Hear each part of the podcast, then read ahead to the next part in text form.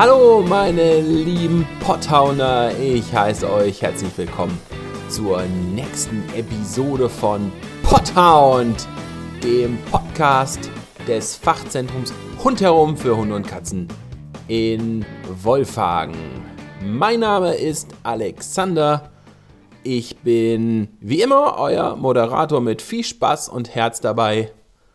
Und das folgende sind unsere dieswöchigen Themen. Krallenstutzen bei Hund und Katze. Deutschlands Fellnasen und Tigerpfoten. Ein paar Zahlen. Warum man eine Katze nicht hungern lassen darf.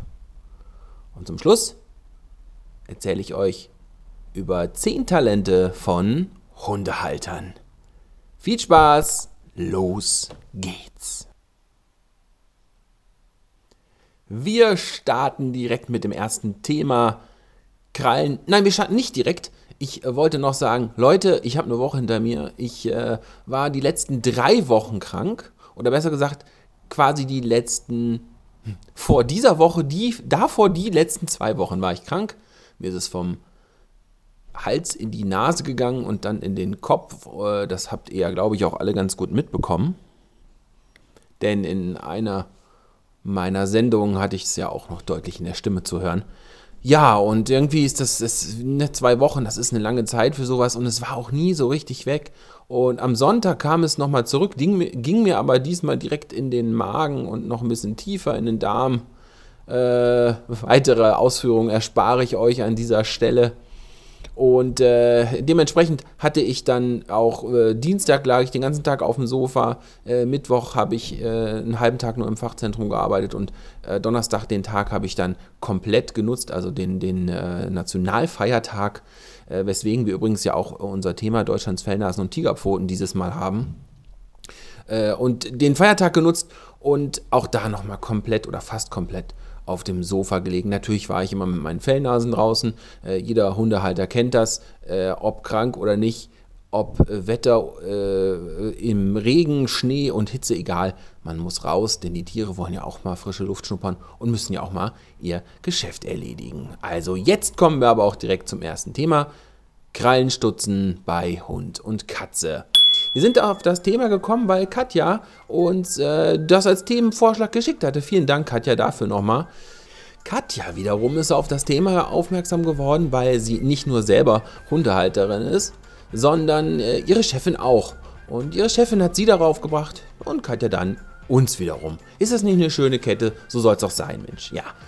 Wir freuen uns immer über Themenvorschläge. Wenn auch du mal einen Themenvorschlag mir schicken möchtest, oder eine Frage hast, dann mach das an hundherum.online.de und schreib uns einfach, was dir auf der Seele liegt. Ja, Krallenstutzen bei Hund und Katze. Wir fangen bei Hunden an, bei Katzen ist nochmal ein spezielleres Thema. Das ist auch äh, eigentlich schnell äh, abgefertigt, aber wir machen das erstmal bei den Fellnasen. Äh, jeder Hundehalter kennt das. Äh, es gibt Hunde, da muss man nie die Krallen stutzen, weil die äh, das gut genug auf dem Teer ablaufen oder wenn sie denn auf dem Teer laufen. Und das ist auch schon so der erste Tipp dafür.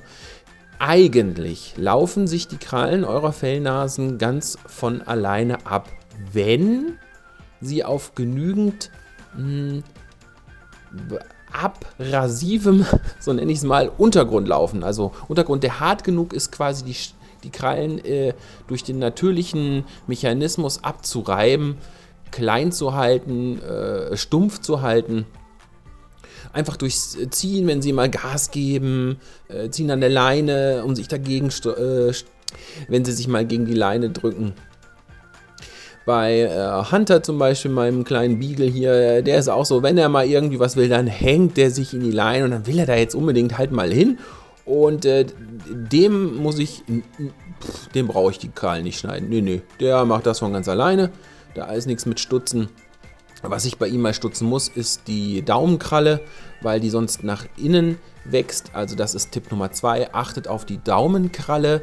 Nicht, dass die so einen Bogen macht und in äh, das Fleisch zurückwächst quasi. Ne? Also ich meine jetzt nicht in den Ausgangspunkt zurück, sondern ja, die ist dann so ein Bogen und äh, schiebt sich dann ins Fleisch rein. Da bitte drauf achten. Ähm, es geht nämlich nicht nur um die Krallen, die mit dem Boden in Berührung kommen. Tipp Nummer drei ist, wann merkt man das denn überhaupt, dass es zu lang ist? Also auf jeden Fall, wenn der Hund, äh, vielleicht kennt ihr das.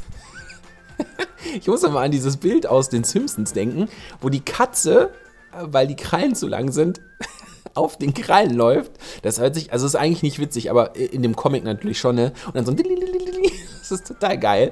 Äh, das, ist, das wäre definitiv zu lang. Es gibt Hunde, die sind so vernachlässigt, deswegen ist es nicht, eigentlich kein witziger, äh, es ist nicht zum Lachen.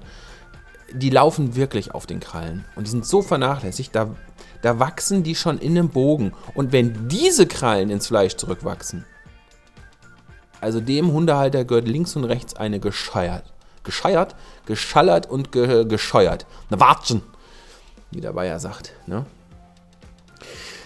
Ja, also äh, Tipp Nummer drei. Ne? Äh, wann merkt ihr das? Naja, also ihr seht einfach, entweder äh, euer Hund macht dauernd irgendwo Löcher rein oder äh, er läuft wirklich schon so äh, beim Klackern auf hartem Untergrund. Wenn ihr das schon hört, dann wisst ihr, okay, es wird mal Zeit, dass die geschnitten werden müssen. So, dann kommt nämlich, ja, wer macht denn das jetzt? Es gibt, äh, ich, also ich kenne kein Tierarzt, der sagt, ja, mache ich gerne. Ich kenne eher Tierärzte, die sagen, oh, ja, ist nicht so meine Lieblingsaufgabe, weil auch die, das hat also nichts mit der Professionalität des äh, Krallenstutzers zu tun, nicht immer genau wissen, wo das Leben anfängt. Und das ist das Problem.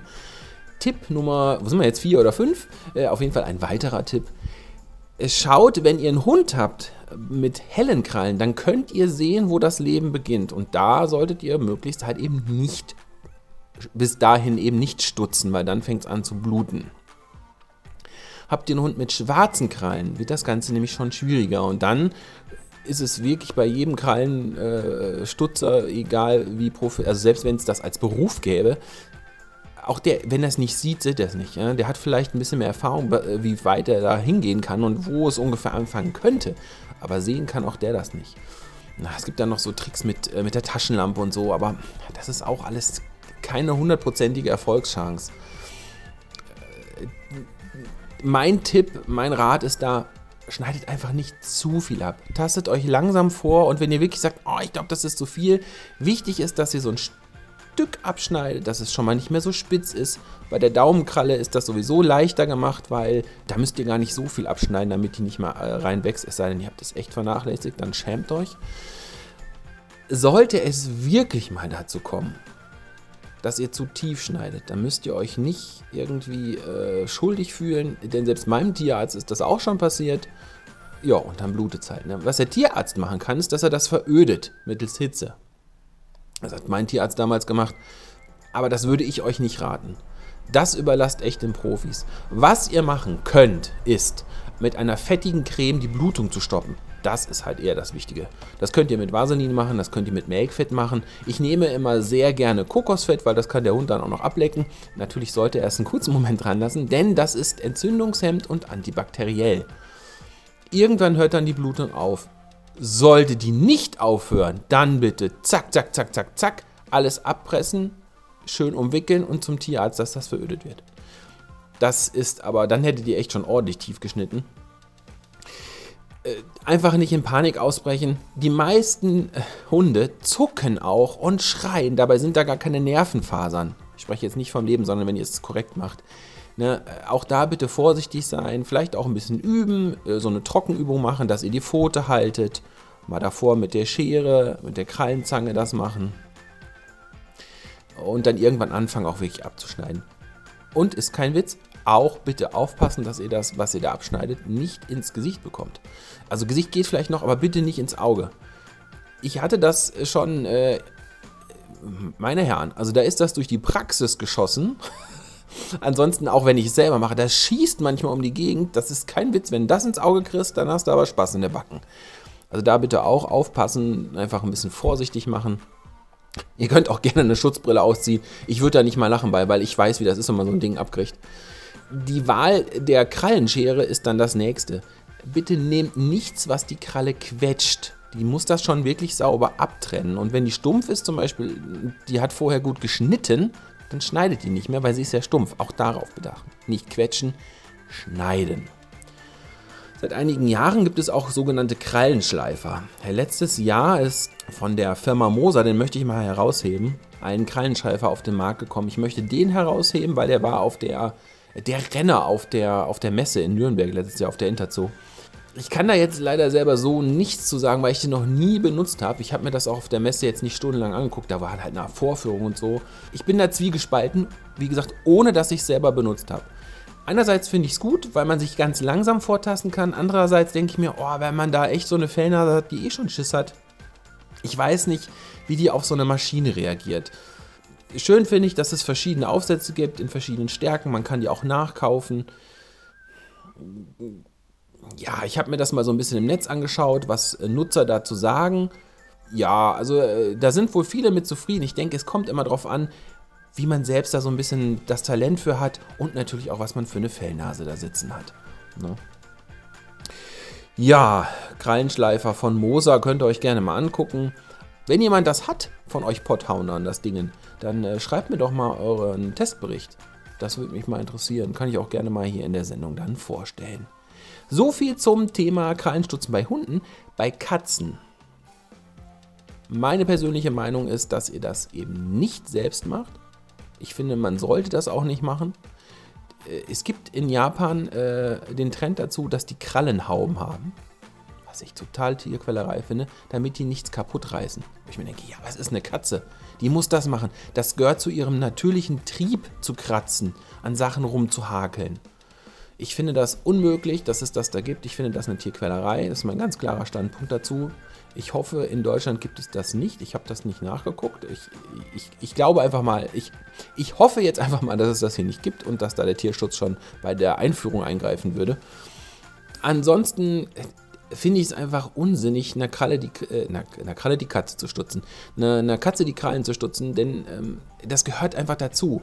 Ich stutze ja auch nicht die Zähne oder reiße dem Hund äh, das Gebiss raus, weil ich meine, ja, oh, das könnte ja schaden. Die Katze braucht ihre Krallen. Die müssen natürlich nicht ultraspitz sein. Aber dagegen tut sie ja auch was, indem sie an Sachen rumkratzt. Deswegen gibt es nun mal Kratzbretter, Kratzbäume, Kratz Möbel, es gibt ja alles. Bietet eurer Katze irgendwas an, damit die ihre Krallen selber schärfen, aber auch gleichzeitig stutzen kann. Das ist immer so ein bisschen paradox. Die werden schärfer, aber auch irgendwie nicht. Also da, deswegen sage ich, das ist eigentlich schnell abgefrühstückt. Nicht selber machen, gar nicht machen lassen, sondern bietet, lasst das die Katze selbst machen und entscheiden, wie sie das macht, indem ihr genug Möglichkeiten dazu bietet, ihre Krallen selber zu polieren, sage ich jetzt mal. So viel zum Thema Krallenstutzen bei Hund und Katze. Wenn ihr dazu noch Fragen habt, könnt ihr mich gerne kontaktieren. Zum Tag der deutschen Einheit, der gestern war, haben wir uns gedacht, Mensch, da machen wir doch auch mal so ein kleines Thema dazu. Und das heißt bei uns Deutschlands Fellnasen und Tigerpfoten. Ein paar Zahlen. Wisst ihr, Erst hatte ich gedacht, so, wir machen hier, äh, weil ich auch natürlich durch Medien beeinflusst werde, äh, Deutschland, äh, Fellnasen und, äh, nicht Deutschland, sondern Fellnasen und Tiger, Tigerpfoten in Ost und West. Mir geht das aber total auf den Keks. Jeder redet von Einheit und auch wir sind immer noch nicht zusammen. Ja, und der Besser Wessi und der, und der, wie heißt es beim Ossi? Äh, weiß nicht, also ich finde diese, die ganzen Bezeichnungen so, das ist so bescheuert. Leute, ihr redet die ganze Zeit von Einheit, ne? Aber ganz ehrlich, wie soll man sich denn als Einheit fühlen, wenn immer verbal getrennt wird? Ja, der Osten und der Westen. Ja, der Wessi und der Ossi. Deswegen habe ich mir gedacht, nee Leute, liebe Redaktion, an mich selbst also, das heißt nicht Fellnasen und Tigerpfoten in Ost und West, sondern wir nennen das Deutschlands Fellnasen und Tigerpfoten. Ein paar Zahlen. Das beliebteste Haustier in Deutschland ist, na, wer weiß es? Die Tigerpfote, die Katze, genau. Direkt dahinter kommt der Hund. Wir haben bei Katzen, lasst mich gerade gucken, im Jahr 2018, wir stützen uns hier übrigens auf Statistikzahlen von statista.com. Im Jahr 2018 lebten rund 14,8 Millionen Katzen in deutschen Haushalten. Wie, weiß nicht, ob man das gerade gehört hat, aber das Brummen im Hintergrund, das war Hunter. Also, im, äh, na, wie gesagt, 14,8 Millionen Katzen. Die Anzahl der Hunde, das bezieht sich natürlich immer auf gemeldete Zahlen, die Dunkelziffer ist wahrscheinlich genauso hoch, wenn nicht noch höher, schwankt über die Jahre, aber seit 2014 liegt sie so bei 11,8 Millionen. Also circa 3 Millionen weniger als äh, Katzen. Finde ich aber immer noch eine achtliche Menge und beide Tendenz steigend. Also 14,8 Millionen, 11,8 Millionen bei den Hunden. Wir haben hier Zahlen vorliegen von 2015 bis 2018. Da wird unterschieden in ein Hund, zwei Hunde, drei und mehr Hunde und kein Hund. 2015 7,89 Millionen Menschen, also Hundehalter in Deutschland, die einen Hund haben. 1,18 mit zwei und 0,21 mit drei und mehr Hunden. 9,21, also viel mehr, hatten gar keinen Hund. Diese Zahlen steigen dann bis 2018 und 2018 haben wir quasi 50-50. Mindestens jeder zweite Haushalt hat also einen Hund und jeder zweite Haushalt hat keinen. Ja, ein Hund 8,85, kein Hund 8,93. Also das hat sich angeglichen, das heißt die Zahl, wie ich es ja am Anfang schon sagte, ist da ordentlich gestiegen und das sind wie gesagt nur die gemeldeten Zahlen. Also ja, ich würde sagen, äh, unsere Fellnasen und Tigerpfoten sind ganz schön beliebt. Ansonsten bräuchte ich, glaube ich, auch so gar nicht so einen Podcast machen und wäre gar nicht auf die Idee gekommen, weil dann äh, hätte ich, äh, wenn überhaupt, wahrscheinlich zwei, drei Hörer und die sagen, ja, was willst du denn mit Hund und Katze? So viel unser kleiner Exkurs zum gestrigen Feiertag, zum Nationalfeiertag der deutschen Einheit. Fellnasen und Tigerpfoten in Deutschland ein paar Zahlen. Unser vorletztes Thema heißt, warum man eine Katze nicht hungern lassen darf.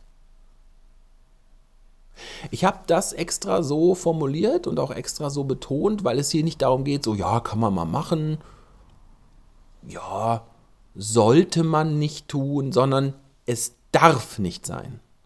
Das hat damit zu tun, wieder, es ist eine evolutionstechnisch bedingte Hintergrundgeschichte, die Katze, und dabei sprechen wir dann nicht von, äh, bitte im Vergleich zu Löwen, weil Löwen werden da wirklich, äh, die kann man schon fast eher so ins Rudelverhalten mit Wölfen zählen und auch vom Verdauungsverhalten und vom Speiseverhalten.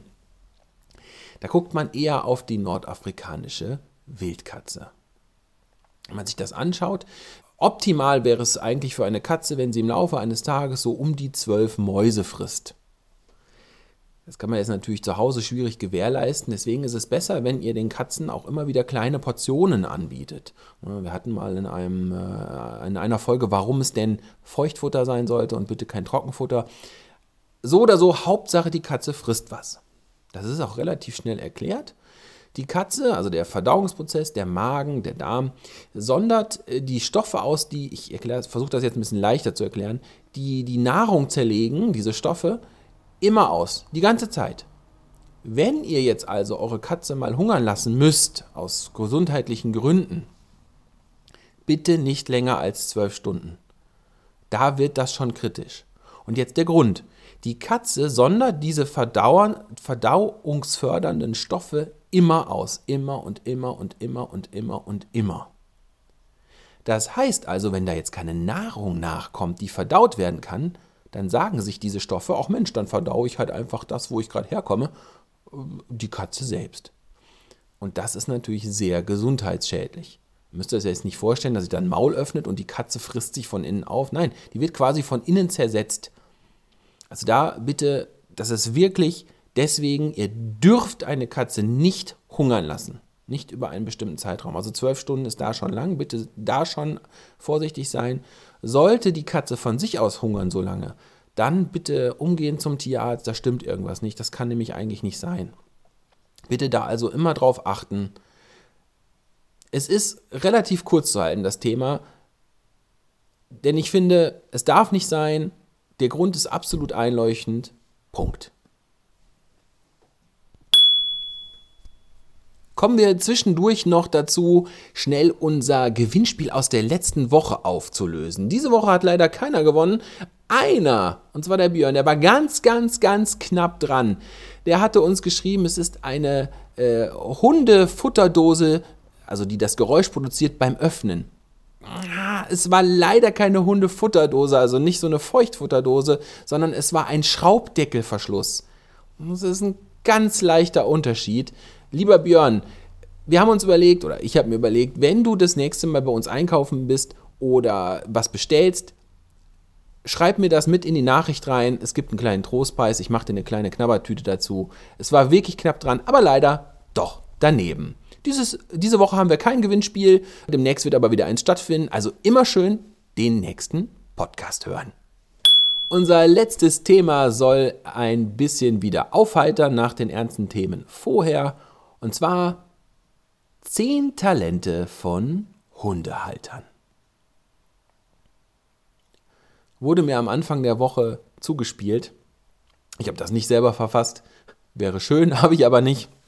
Ist auch kein Autor dabei. Ich möchte es einfach mal vorlesen. Also danke an den Autor, der sich sowas Tolles einfallen lassen hat, denn ich finde, jeder Punkt trifft aber auch den Nagel volles Rohr auf den Kopf. Also, genannt wurde das, äh, wir haben halt zehn Talente von Hundehaltern, finde ich irgendwie ganz gut passend.